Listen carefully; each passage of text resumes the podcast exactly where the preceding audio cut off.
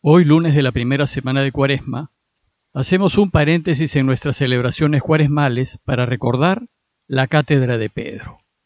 Esta fiesta que hoy la Iglesia festeja se empezó a celebrar en el siglo IV, y el texto que la Iglesia nos propone para recordar la Cátedra de Pedro es el de Mateo 16, 13 al 19. Se lo leo. En aquel tiempo, al llegar a la región de Cesarea de Filipo, Jesús preguntó a sus discípulos, ¿Quién dice la gente que es el Hijo del Hombre? Ellos contestaron, unos que Juan Bautista, otros que Elías, otros que Jeremías o uno de los profetas. Y él les preguntó, ¿y ustedes? ¿Quién dicen que soy yo? Simón Pedro tomó la palabra y dijo, Tú eres el Mesías, el Hijo de Dios vivo. Y Jesús le respondió, Dichoso tú, Simón, hijo de Jonás, porque eso no te lo ha revelado nadie de carne y hueso, sino mi Padre que está en el cielo.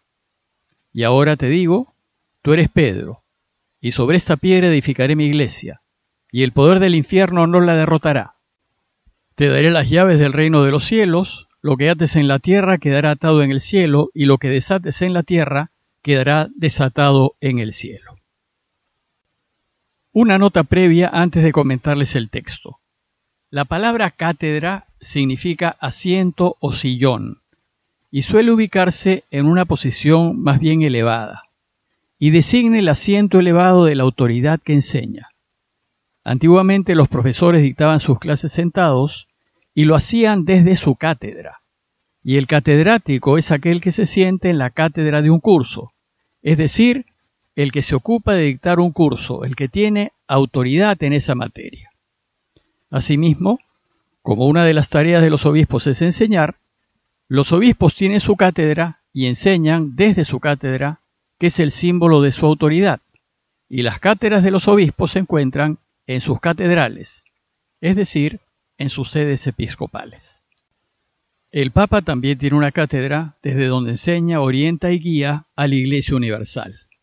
Físicamente su cátedra se encuentra ubicada en lo alto, en el ábside de la Basílica de San Pedro en Roma, pero no suele usarla.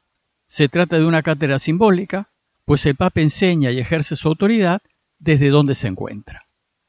La fiesta que la Iglesia recuerda hoy celebra la misión que el sucesor de Pedro tiene de enseñar y dirigir a la Iglesia fundada por el mismo Jesús, y de la cual es responsable por deseo explícito del Señor. Veamos el relato de hoy. Su contexto es el siguiente. Jesús y sus discípulos se encuentran en la región de Cesarea de Filipo, al norte de Galilea. Parece ser que su deseo era tener un poco de tranquilidad, lejos de la gente que los agobiaba, a fin de revisar el trabajo hecho y decidir la mejor manera de continuar. Jesús había estado enseñando intensamente acerca del reinado de Dios y había realizado muchos gestos extraordinarios de exorcismos y curaciones para mostrar que el reinado de Dios es vida, perdón y reconciliación.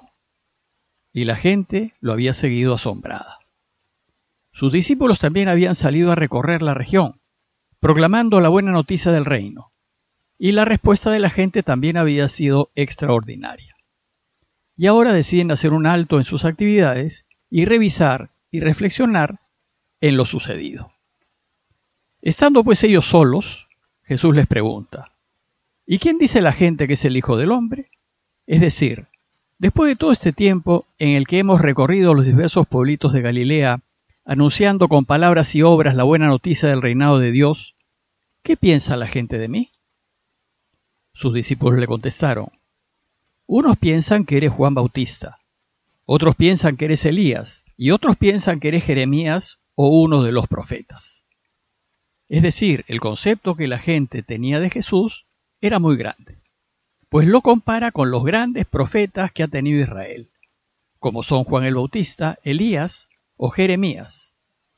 Pero para la gente era solo eso, un gran profeta.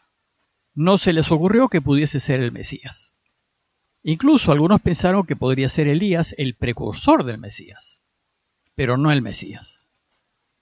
Entonces Jesús les pregunta a los suyos y les dice, ¿y ustedes? ¿Quién dicen que soy yo?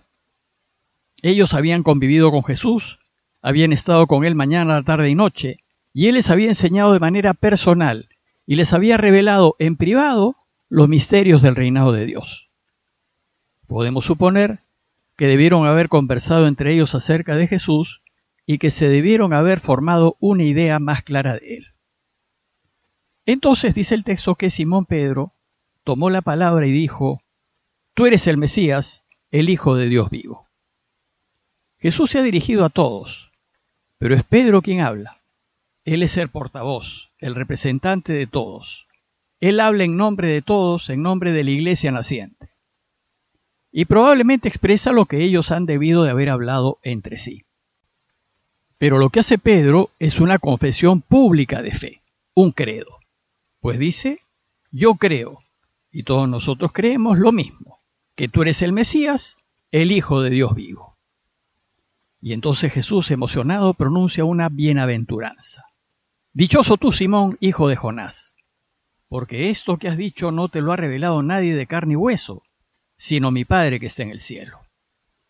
Y por supuesto, la bienaventuranza que Jesús le dice a Pedro, se la dice también a todos los que él representa, a su iglesia que lo proclama el Mesías Dios.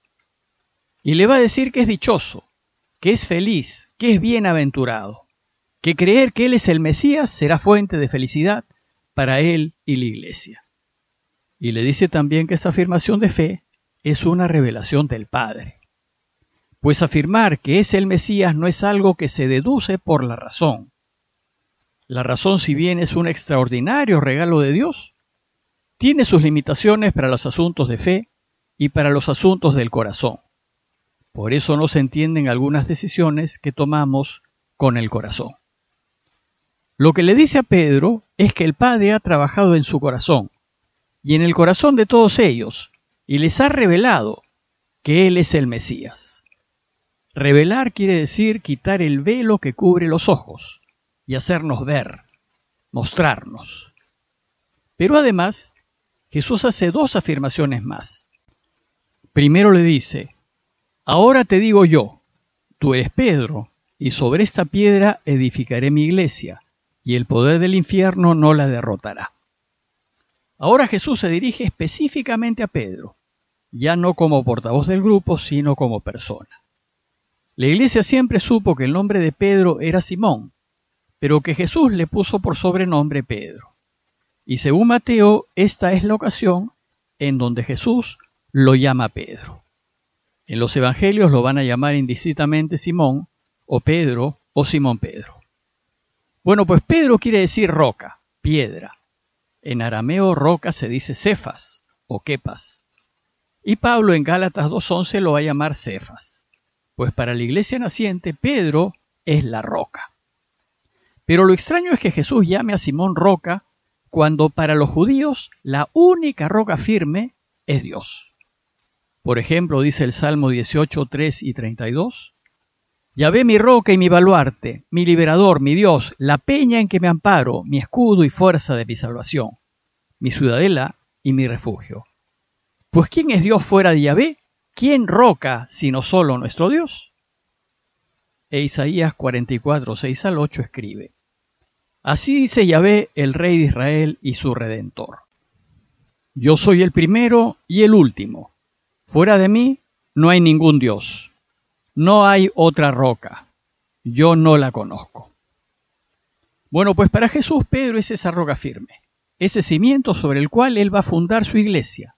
Él es su vicario, su representante en esta tierra y goza de toda su autoridad. Por eso en la segunda afirmación le delega su autoridad. Y dice el texto, Te daré las llaves del reino de los cielos. Lo que ates en la tierra quedará atado en el cielo, y lo que desates en la tierra quedará desatado en el cielo.